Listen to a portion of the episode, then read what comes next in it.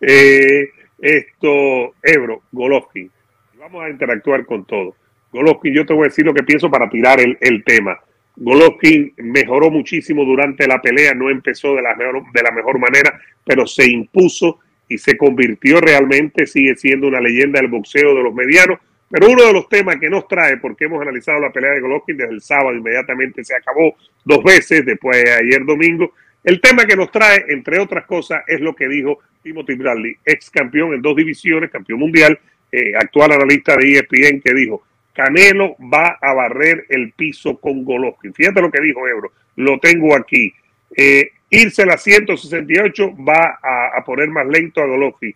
Yo creo que lo va a poner más lento sencillamente. Es un animal diferente Canelo. Es la primera vez de Golovkin en 168. Canelo ya ha peleado en ese peso y en 175. Veo a Canelo dándole, mire, dándole duro y parándolo. Si no lo detiene, le va a hacer daño. Creo que va a limpiar el piso Canelo con Golovkin Ebro. Ahí se lo tiro, te lo tiro a ti y a nuestra gente. A ver, eh, es muy difícil no estar de acuerdo con eh, Timothy Bryant. Lo que pasa es que Timothy Bryant lo dice de una forma muy hiriente, lo dice de una forma muy gráfica y yo diría que hasta irrespetuosa, si se quiere, porque eh, aunque es la verdad, aunque es la verdad que puede, es, es lo más probable que pueda suceder. Limpiar el piso da una visión muy denigrante. Pero cuando él dice limpiar el piso, es que Canelo va a atravesar medio a medio a Gennady Golovkin. Gennady Golovkin, vamos, ya viendo la pelea por segunda vez, eh, es cierto que Murata le dio y le dio bien. Y Murata dobló, es la palabra, dobló en varias ocasiones a Golovkin con los ganchos al cuerpo. Eh, hay varias fotos donde se ve la expresión del rostro de Golovkin de dolor cada vez que Murata le, tocaba en la zona hepática o en la costilla, eh, tú sentías como Golovkin se, se, se, plegaba y el rostro de Golovkin era la muestra eh, indiscutible del dolor que infligía Murata. Ahora, también hay que decir que Golovkin demostró tener todavía buen poder de asimilación, porque Murata pega duro, Murata pega fuerte.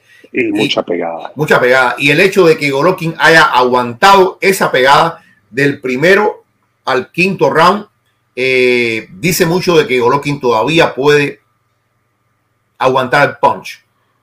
Ahora, dicho esto, Golovkin tiene una segunda mitad de la pelea superior. Los números de CompuBox son abrumadoramente. Repite los Ebro, lo que tú te dijiste el sábado del 1 al 5 y del 6 al 9. Ahora, ahora no recuerdo bien los números porque tenía que ver, pero del 2 al 5 eh, la diferencia eran como 20, 20 golpes a favor de Murata por encima de Golovkin, pero de, del 6 al 9 eran de 60, 50 golpes por encima eh, a favor de mm, Golovkin. Y Golovkin tiene una cosa, Golovkin todo lo que tira, lo tira viciosamente.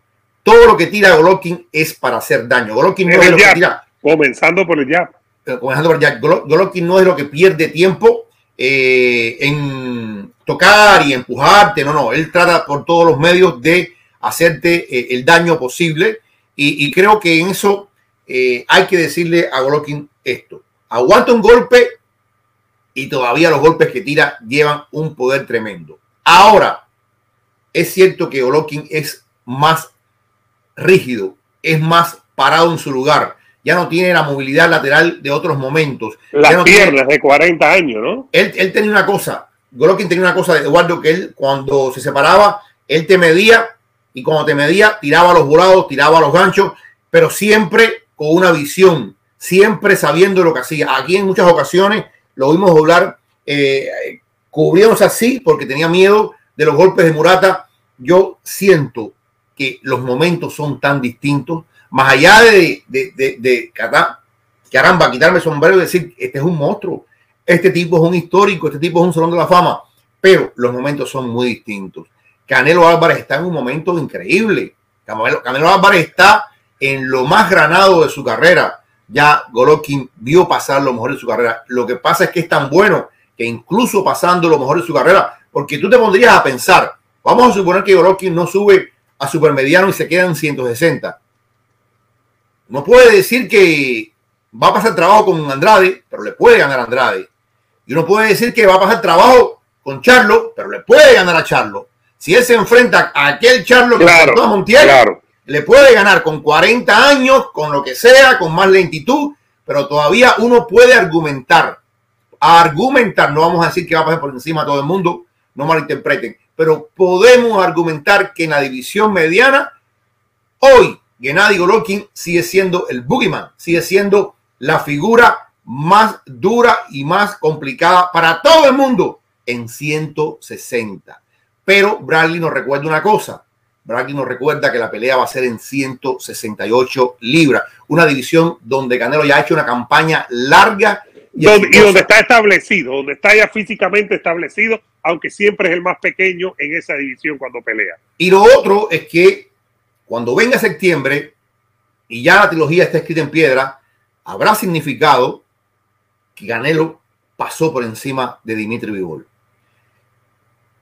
O sea, es muy, es muy difícil adelantarnos a los acontecimientos.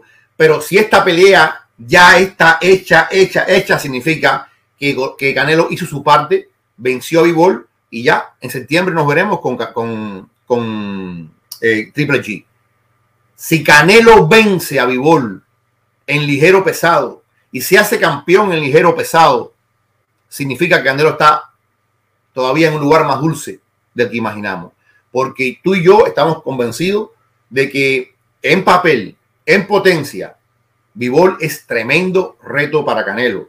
Tremendo reto, lo decimos antes que sea esa pelea. Para No, que no, no sin quede- duda, sin duda. Si después Canelo lo noquea en cinco rounds, caramba, lo noqueó en cinco rounds y nos equivocamos. Prueba de grandeza, prueba de Eh, grandeza. Prueba de grandeza. Entonces, este Canelo que habrá noqueado en 5, 6, 7 rounds a Vivol. Caramba, este Canelo tiene que va a pasar por encima de Golovkin con todo lo que lo admiremos a Golovkin, con todo, con todo lo que realmente reconozcamos de Golovkin. No podemos perder la Pero es perspectiva. decir, decir que, que, que Canelo va a, a barrer el piso con Golovkin son palabras mayores. Nadie ha barrido el piso nunca con Golovkin. Y con todo que tiene 60 años, que sufrió en la primera parte de esta pelea, creo que son palabras mayores decir que Canelo va a barrer el piso con Golovkin. Y que nos diga la gente por ahí que nos vaya explicando qué es lo que piensa antes de meternos en UFC. Por cierto, viene Carlito de MMA Adictos y viene Dani Segura de Hablemos MMA y de MMA, eh, MMA, Hablemos MMA y de MMA Junkie. Eh, estuvo allá, eh, estuvimos juntos con, con Segura y él estuvo ahí en primera fila eh, con MMA Junkie allá en el UFC 273 en unos minutos los dos van a estar con nosotros así que vamos a estar de lujo. Sigan dándole like al video por favor sigan suscribiéndose dedito arriba como le gusta a Jorge Ebro. Oye, Y Eduardo, después, eh, y después chequea, chequea tu inbox, que creo que ya llegó, la, la, la credencial llegó. Después, llegó la tuya la mía está a ver ahora mismo me lo acaba de decir un amigo, amigo nuestro que estar allá, Lester, eh, fotógrafo. Eh, le está llegando la gente de forma, eh, no, no es todo el mundo la vez, tranquilo. Bueno, lo que iba a decir, Jorgito Ebro, y es que decir que Canelo, con todo y que es el número uno, que es el mejor, que es mucho más fuerte que aquel que le ganó a, a Golovkin en el, en el 2018, hace cuatro años casi, porque la pelea fue en septiembre del 18, decir que Canelo, Ebro, eh, va a barrer el piso, eh, creo que es totalmente... Eh, creo que es totalmente inadecuado. Yo no estoy seguro